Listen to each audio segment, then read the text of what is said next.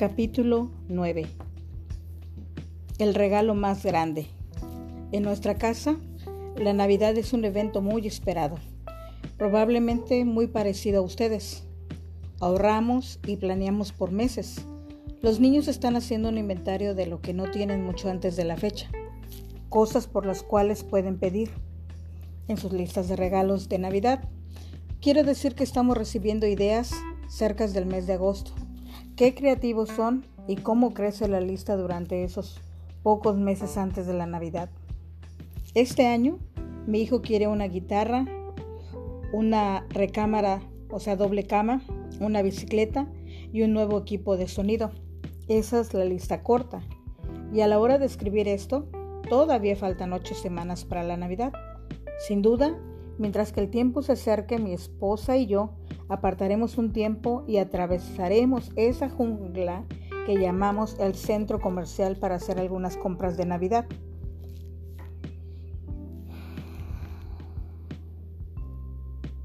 Con el resto, como el resto de la humanidad, a esa hora gastaremos nuestro dinero ganado durante apenas para proveer los regalos para nuestros tres hijos.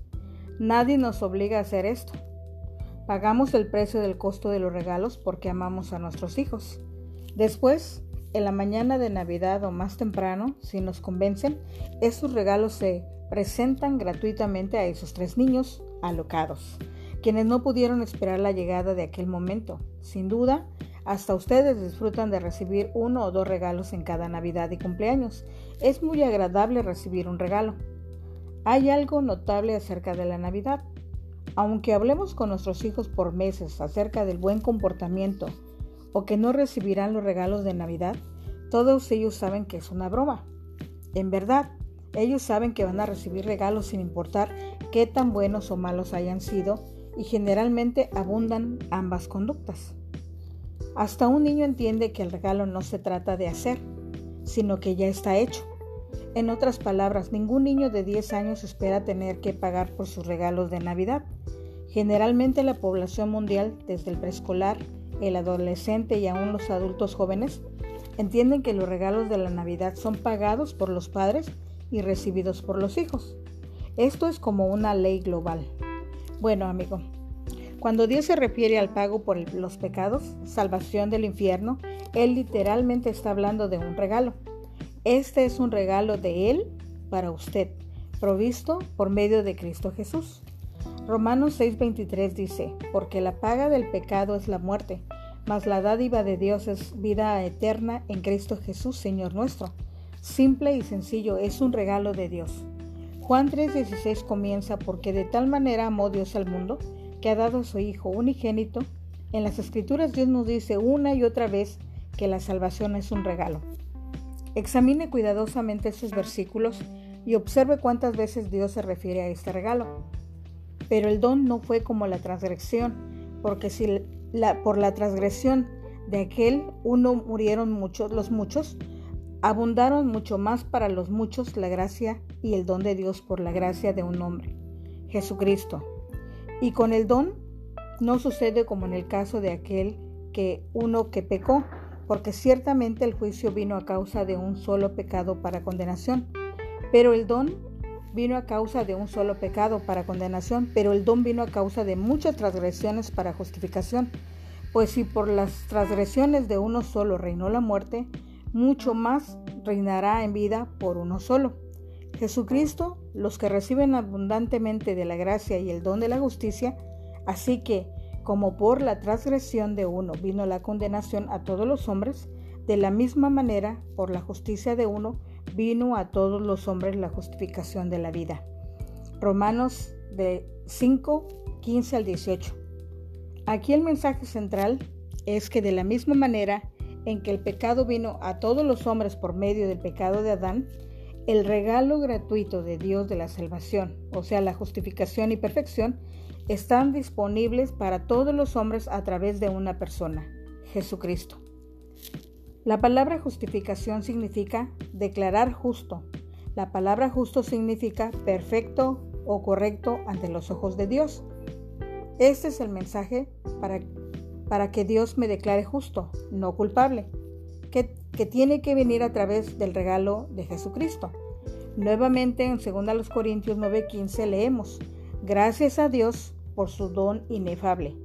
Y finalmente en Efesios 2:8 dice, porque por gracia sois salvos por medio de la fe, y esto no es de vosotros, pues es un don de Dios. Sin duda, este es el regalo más grande que jamás se le ha ofrecido. Esto supera todos los regalos que usted haya recibido en cada Navidad y cumpleaños durante toda su vida. Este regalo determina su eternidad con Dios en el cielo. Hay dos cosas que usted debe de saber acerca de un regalo. Primero, que tiene que ser completamente gratis. Un verdadero regalo no puede ser pagado o ganado. Un verdadero regalo no tiene condiciones. Este tiene que ser pagado por otro y luego ofrecido gratuitamente. Si usted tiene que ganar, merecer o pagar o compensar por un regalo de cualquier forma, ya no es un regalo. Eso es lo que quiere decir Dios en el versículo, y si por gracia, ya no es por obras. De otra manera, la gracia ya no es gracia, y si por obras, ya no es gracia. De otra manera, la obra ya no es obra. Romanos 11:6, la gracia es recibir lo que no merezco. La misericordia es no recibir lo que sí merezco. La misericordia es cuando un policía le para a usted por exceder la velocidad establecida pero le deja ir con una advertencia. La gracia sería que el policía le parara por exceder la velocidad establecida y le diera un certificado de regalo de Walmart por 100 solamente porque lo ama. Con este regalo Dios le está ofreciendo su gracia y su misericordia. Una y otra vez en la Biblia Dios le llama a esto un regalo de su gracia, algo regalado de una gracia no merecida. Tito 2.11 dice, porque la gracia de Dios se ha manifestado para salvación a todos los hombres. Hebreos 2.9 dice, pero vemos a aquel que fue hecho un poco menor que los ángeles, a Jesús, coronado de gloria y de honra a causa del padecimiento de la muerte, para que por la gracia de Dios gustase la muerte por todos. La segunda cosa acerca de un regalo es que tiene que ser opcional. Un regalo forzado no es ningún regalo. Un regalo no puede ser forzosamente dado al que recibe, solamente puede ser ofrecido. Amiga, ¿está usted mirando el mensaje de Dios? La verdad de Dios para usted no está en hacer, está hecho. De tantas maneras, Él trata de decirnos que la vida eterna es un regalo, ha sido comprado por la muerte de Jesucristo. Esto no puede ser ganado, pagado o merecido, ya está pagado por completo. El perdón completo por sus pecados es un regalo envuelto que le está esperando debajo del árbol llamado el Calvario. Este fue pagado por la vida y la sangre preciosa de Cristo Jesús, quien murió en su lugar. Él le ofrece este regalo gratuitamente por su amor y gracia. Esto le costó su vida y él espera ansiosamente verle aceptar esto como algo suyo. Él no puede forzarle a tomarlo, ni puede aceptar sus esfuerzos para ganarlo. Sin embargo, Él anhela que usted lo tenga. Recuerde que segunda de Pedro 3.9 dice que Dios es paciente para con nosotros, no queriendo que ninguno perezca, sino que todos procedan al arrepentimiento. Dios no puede forzarle al arrepentimiento para que usted reconozca la deuda de su pecado y venga a Él para la única cura. Él nunca le forzará, él no es esa clase de Dios. Él ha hecho todo lo que Él puede hacer. Él ha pagado el precio por completo por este regalo. Ahora Él espera su decisión. Si a usted le gustaría saber cómo hacer suyo este regalo, entonces sigamos hablando.